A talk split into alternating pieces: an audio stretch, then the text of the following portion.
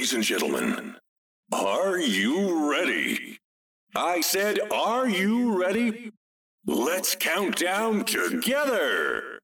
好了啦，芭比，赶快来教我。大家好，我是花富，欢迎再次收听小大人的理财故事。我们是一个支持孩子理财观念提升的亲子频道。我会用一些浅显易懂的方式跟举例来谈一些比较容易了解的财经知识，也请大家可以订阅跟分享。那花富也已经成立了小大人的理财故事粉丝专业。如果大家有什么想法，或者是想听什么样的内容，请不要客气，欢迎私底下可以跟我互动讨论。本节目由本人太太与女儿硬逼我播出。呃，大家还记得花富在牛年过年的时候啊，就是当时的一月份有一集节目曾经讲过，说我们跟小孩子之间有约定一个新年的新希望。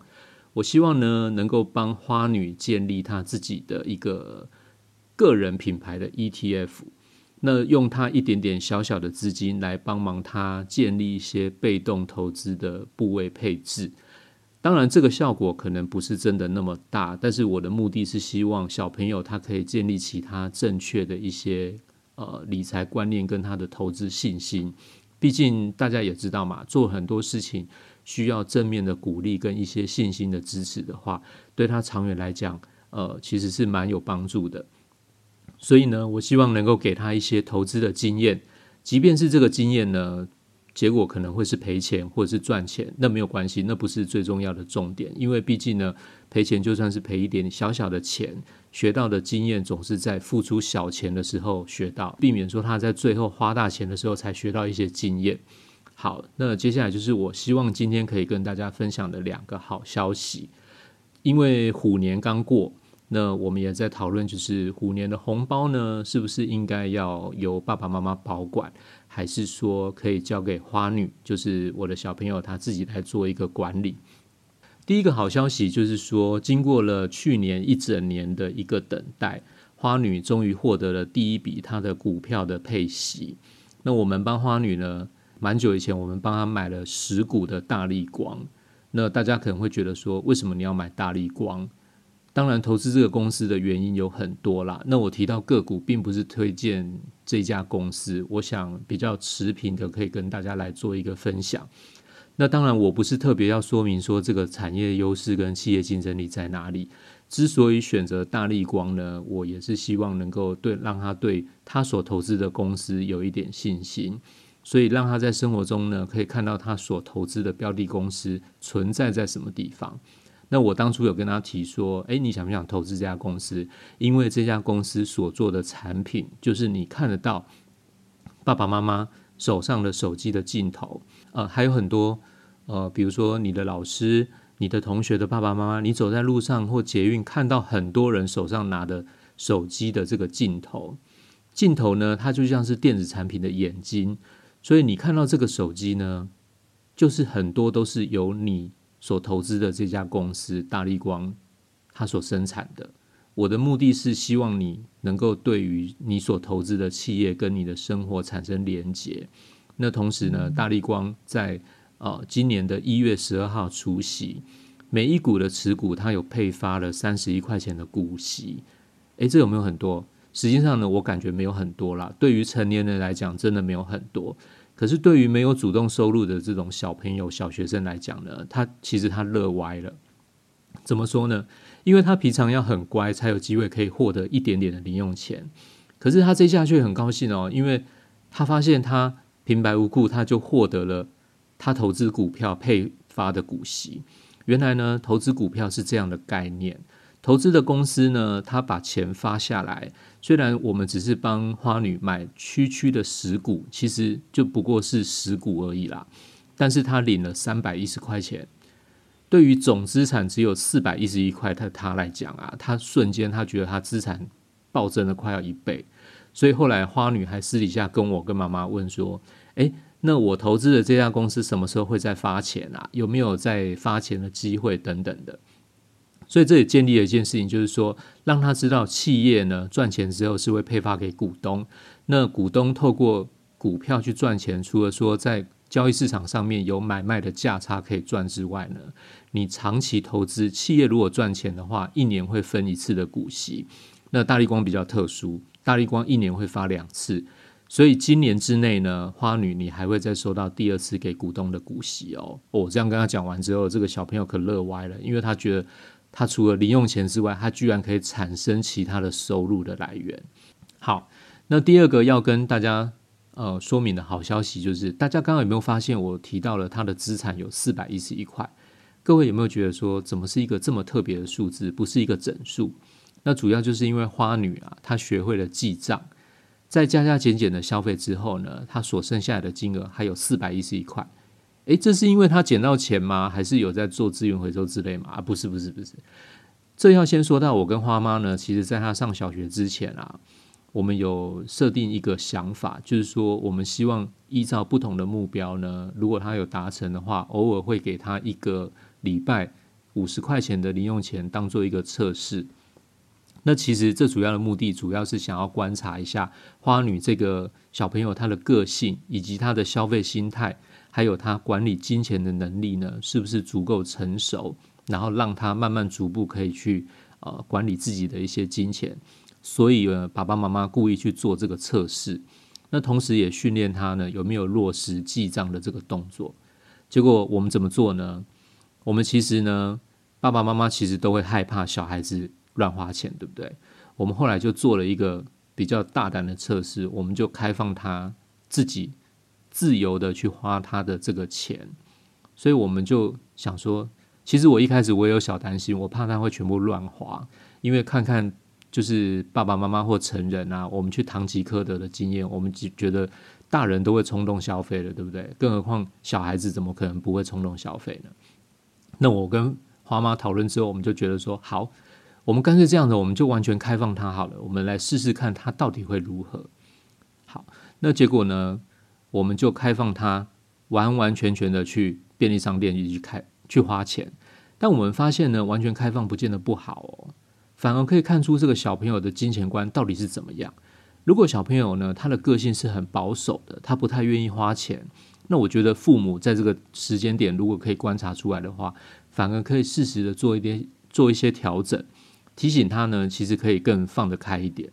那如果小朋友呢，他天生其实就是属于一个冲动消费的小孩，那这个时候也许可以让大人注意到，就是说这个小朋友其实他属于一个很容易把钱花光的个性。那毕竟小朋友呢，他的个性刚成熟，那他年纪也还小，所以我觉得适度的尝试一些错误啊，其实是父母蛮值得的一个投资经验。那像有一次呢，呃，阿公阿妈为了奖励他考试考得不错，那一口气就给了他一百块钱。那我本来是跟他说呢，我我觉得你不能先花掉，你先存存起来，存在珠公里面好不好？那小朋友这个时候当然也很抗拒啊，他觉得，诶，我有奖励啊，我为什么不能花？结果花妈就提醒了一件事情，说，呃，不如这样好了，你就带他去便利商店，你开放他自由花钱，然后从旁边呢观察他的作为，看看他会不会完全花掉，还是他如何来处理这笔钱，看看花女呢，她是不是呃跟我们一样去免税店啊，或什么地方会失心疯一样。假如是的话呢，全部花光也不过才花掉一百块钱，就当做学一次经验嘛。那假如不是呢，就仔细看一下她的做法，然后深入的来研究一下她的动作到底是怎么样。好，于是呢，我就带着花女去便利商店了。进去之后呢，我竟然就跟花女说：“哎，这一百块啊，你可以选择你任何你想买的东西。”就他整个眼睛瞪大了，然后隔着口罩，我觉得他可以看得出来，他嘴巴张得很大。他跟我说：“是真的吗？我所有东西都可以买吗？”我说：“对啊，当然你要买的东西是爸爸妈妈要同意的啦。但是原则上，我开放你自己去决定你可以买什么东西。”好，结果进去之后呢，他开始逛起来了。他在便利商店里面逛来逛去，逛来逛去，跟之前啊，我跟之前就是跟我去的时候啊，完全不一样。之前呢，他都不看价钱，直接就一直吵说：“我要买这个，我要买那个，我要买那个。”结果，当他今天自己有决定权，要决定这一百块要怎么花的时候，你知道他居然怎么样吗？他居然开始自言自语的嫌便利商店的东西卖的太贵，那我就觉得奇怪，好啊，那我看一下你是怎么样。他居然走到优洛乳那边的时候，因为毕竟小朋友都会走到自己视线看得到的地方，或者是他被注意的，呃，他常常注意的那些东西上货架上面去嘛。他就走到优洛乳那边，他就看说，哦，这个优洛乳居然要二十几块钱，好贵哦。哎，奇怪啊，之前你爸出钱的时候，你怎么都不讲这件事情？你是吃米都不知道米价嘛？然后他就走到软糖区，我想大家应该有印象哦。便利商店有那种包装超级漂亮的日本软糖，就是上面印着很美很美的葡萄跟草莓的那种软糖。坦白说，那个软糖还真好吃，不会太硬，而且口味还真好。然后当花女拿起来的时候，她居然很大声的先说：“这软糖居然要四十九块！那我买了之后，不就只剩下五十一块了吗？”我想说奇怪，那之前你吵着买的时候，都完全没有这种想法。然后逛了老半天之后呢？发现他还没有决定他要买什么东西，因为呢，他发现了一件事情，他发现一百块能买的东西居然还真的这么少，所以他最后呢逛了老半天，但是又有想花钱的欲望，所以他最后只买了一包面包，大概只有二十多块钱，就是那个呃印着小叮当，然后很干，有点我觉得不配水，真的很干，不是那么好吃的小叮当的面包。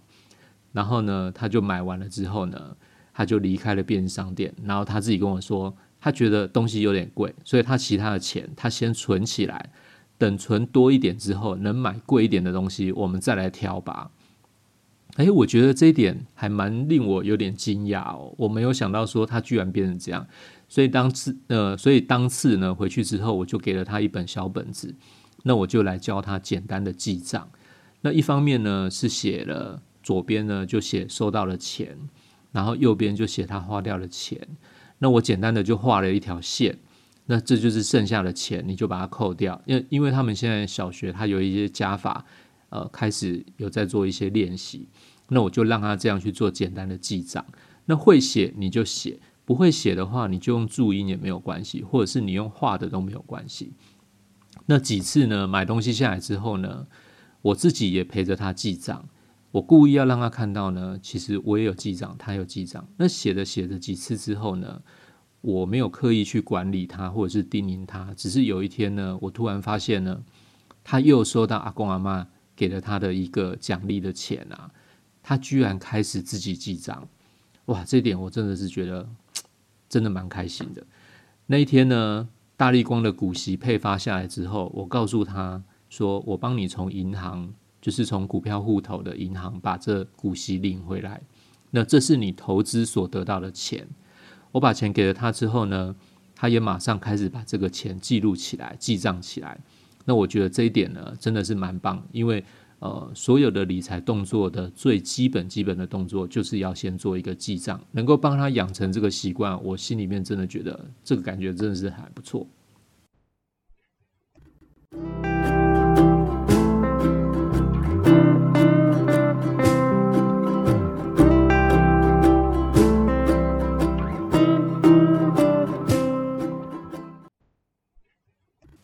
那整件事情呢，给花父一个理财的启示。呃，我觉得呢，有的时候可以给小朋友自己管理一些钱财的权利。可能家长不要怕他全部花掉。其实像我一开始，我其实心里面也有一点抗拒啊，我怕他冲动消费，会不会一百块进去之后呢，这一百块全部都在便利商店花掉？那当然钱没有不见，只是变成他喜欢的东西。可是我真的没有想到，他居然会在店里面大声的嫌东嫌西，嫌人家东西贵。哦，这点就是蛮令我觉得讶异的，因为你也知道嘛，就是购买的时候呢，才会开始去注意到价钱。那意识到这个价钱的高低之后呢，才会去觉得说，诶，我花这个钱有痛的感觉。不然都是父母付花钱，其实心里面也觉得无所谓，对不对？回头想一想，我们自己小时候是不是也是这样？不用自己花钱的时候，是不是连价格都不看就直接拿了？有没有？有没有？好了，我承认我现在还有啦。我现在去好事多，有的时候是花妈付钱，我东西也是拿了，我没有看价钱。好，那所以这件事情就是说，当自己要付钱的时候，你就会去计较价格了，对不对？所以反而让小朋友手上有点钱，让他自己去管理，然后让他自己去付钱的时候，他开始会痛，他开始就会针对于这个商品的价格有一点计较的想法。那另外呢，还有一件事情，我就觉得是呃，记账给孩子看啊，这要完全的就是实地操作，陪着他记账几次之后呢，他变成习惯，那这个慢慢开始就可以让他做下一步的一个规划跟配置。那我是觉得说，毕竟学习理财啊，要有一点财，他理起来才会好玩，对不对？所以，我们今年的压岁钱，我们就决定让花女自己来管理她自己的红包钱，爸爸妈妈不会再帮她保管。所以，我们就看到有一件有一件事情，就是当呃过年过完了年假结束之后呢，她自己用计算机在清点她红包总共有多少钱，然后最后结出了一个数字，然后请我把它拿到银行去存起来。那我们觉得这件事情其实蛮不错的，希望它能够继续维持下去。那当然呢。自己管理自己的红包钱会有几个前提，我们有先跟他做一个约法的动作，约法三章的动作。第一呢，就是他的压岁钱不能够全部都放在现金，那所以除了一部分必须保留，可可能随时会用到的一个现金之外啊，那有大部分呢去做储蓄，甚至是要做投资的部位。我觉得我希望能够增加花女 ETF 的标的。那当然，我必须要跟他介绍更多的公司，还有一些呃，在生活中可能让可以让他理解到有很多的公司，它是跟你的生活有相关的。那这方面，我希望能够加大他的持股，也可以找到呢他自己喜欢的公司。所以我就告诉花女说，我们希望从你的生活当中去找到投资的标的跟机会。如果你有喜欢的公司啊，你可以随时问问看爸爸跟妈妈。看这样的公司呢，有没有发行股票，或者是它有什么更好的方式可以投资？有的公司能够投资，有的公司不能投资，那这没有办法。但是如果可以投资的话，我们帮你想办法做一点点小小的投资也没有问题。那至于将来怎么去判断或者是评估这个公司它营运或者是它做的好不好，就像是公司呃，像你们小学生一样，你们考试会有考几分嘛？那怎么样去做这个评分呢？我将来会后续慢慢的来教你。那我主要是希望他可以培养他，呃，看商业、看企业的这个运作的另外一种眼光。我希望他可以用呃一个看看别人开店的老板他是怎么做的这种角度来看事情。就像你今天，比如说刚刚说到了，你是一个便利商店的消费者，你可能进去之后，你就会嫌说这个四十九块的软糖好贵。但是如果你是一个便利商店的股东，你的角度是不是反过来看？你就会希望这个店长能够帮你把很贵的软糖卖掉，对不对？你就变成是赚钱嘛。所以角度不同，那同样的可以来看同一件事情。所以我希望你可以尝试用不同的角度来看看这个世界。那第二件事情就是压岁钱呢是长辈给的祝福，那这个祝福呢，希望你能够做分享才有意义啊。就是说。呃，因为我们也不希望他在财务管理上面变成一个非常小气的人，所以我希望就是说，呃，慢慢训练他。你如果有赚到钱，你其实有一部分希望你能够做一些公益的东西，那不用多，有就好了。那这一点我觉得小朋友有一点难做到，因为小朋友呢，嗯，大家有经验的人应该知道，就是说，其实小朋友要分享东西，其实有时候很难。也许一开始先从认识的人，或者是他认识的居住区域当中开始，然后慢慢再扩及到对不认识的人来做这个分享的动作。那昨天结果我就跟他沟通这个观念，结果那天呢，居然听到他说一件事情，他说现在小学生啊，在上课的时候啊，居然在上 SDGs，啊，我就吓了一跳，说你在讲什么？这是什么东西？结果你知道花女跟我说什么吗？他说现在小学啊。在上的 SDGs 是联合国的十七个永续发展的目标哦，我吓了一跳，我想说这东西你你们怎么现在上课在上？于是我马上上网查了一下，就发现呢，这十七个永续发展目标呢，包括了什么呢？包包括了消除饥饿、终结贫穷，还有提高饮水跟卫生的这些程度等等。那学校呢一直在推行“施比受有福”的这个动作。呃这个这个公益的想法。那我想说，刚好可以趁这个机会来教育他这件事情啊，所以愿意把一部分的获利分享出去的话，那就不是只有你得到这样的祝福嘛，对不对？如果可以透过分享一小部分的被动收入，或者是一点点的实际帮助。